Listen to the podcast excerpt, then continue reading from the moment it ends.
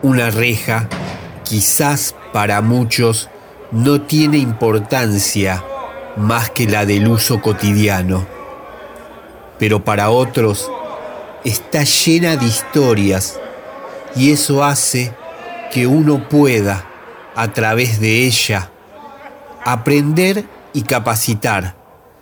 También tiene el poder de hacerte sentir millones de sensaciones diferentes. La reja número 13 fue mi compañera durante varios años. Me bastaron para conocerla bastante, centímetro a centímetro, de barrote a barrote.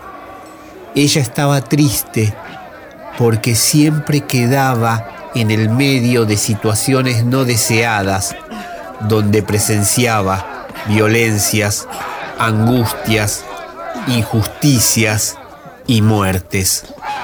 Todo eso la hacía sentirse y verse físicamente moribunda. Estaba cansada de tener que tolerar todo lo vivido. Se notaba que le hacía mucho daño. A veces, cuando alguno de nosotros dos estaba triste, la reja y yo, nos poníamos a contar cosas y a tratar de aliviarnos. En ese tiempo yo había empezado a fumar, más en esos momentos de tristeza. Y en medio de esas charlas me decía que no fume, que no me haga más daño, que ella nunca fumó, pero que estaba cansada de los humos tóxicos. En varias oportunidades me contó historias de muchas personas que conoció de un lado y del otro y siempre me decía que todas las marcas en su cuerpo tenían una explicación y una historia. Me contaba que se sentía despreciada a causa de que muchas veces fue escupida, quemada y golpeada por la furia de alguien. Lloraba y me decía que nunca nadie iba a poder entender o sentir lo que le sucedía. Todas las tardes y noches que estábamos solos, charlábamos. Me preguntaba cómo hacía para soportar vivir en ese lugar, con los de un lado y los del otro.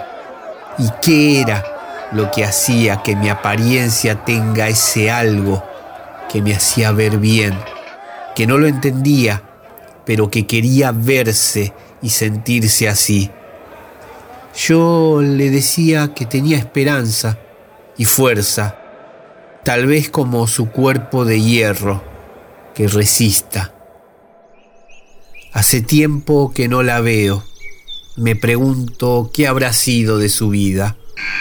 Hoy vuelvo a ese lugar, pero de otra manera, porque me interesa saber cómo está y cómo le fue. Pero ella ya no está en ese espacio y la celda ya no es una celda, es solo parte del pasillo.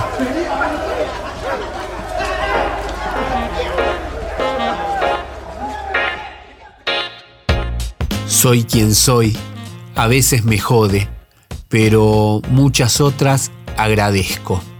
Hoy, desde un lugar de partida distinto, con mejor interpretación de mi realidad y la de mi entorno, mi punto de llegada es más claro y hacia ahí voy, con todo lo que conlleva, golpes, choques, sorpresas, y todas esas cosas que ya sabemos que nos puede tocar. Tengo ganas de experimentar, de transitar y de vivir lo que sea que me esté esperando. Me asusta, pero me emociona. Quiero ver qué onda. Presiento que en unos años quizás cambie mi punto de llegada, pero preferiría que no sea por desinterés o abandono, sino porque llegue, porque lo logre y porque voy por más. Soy Dani de Villa Soldati, un sobreviviente, rebelde y aventurero, uno más de los que no aceptan menos.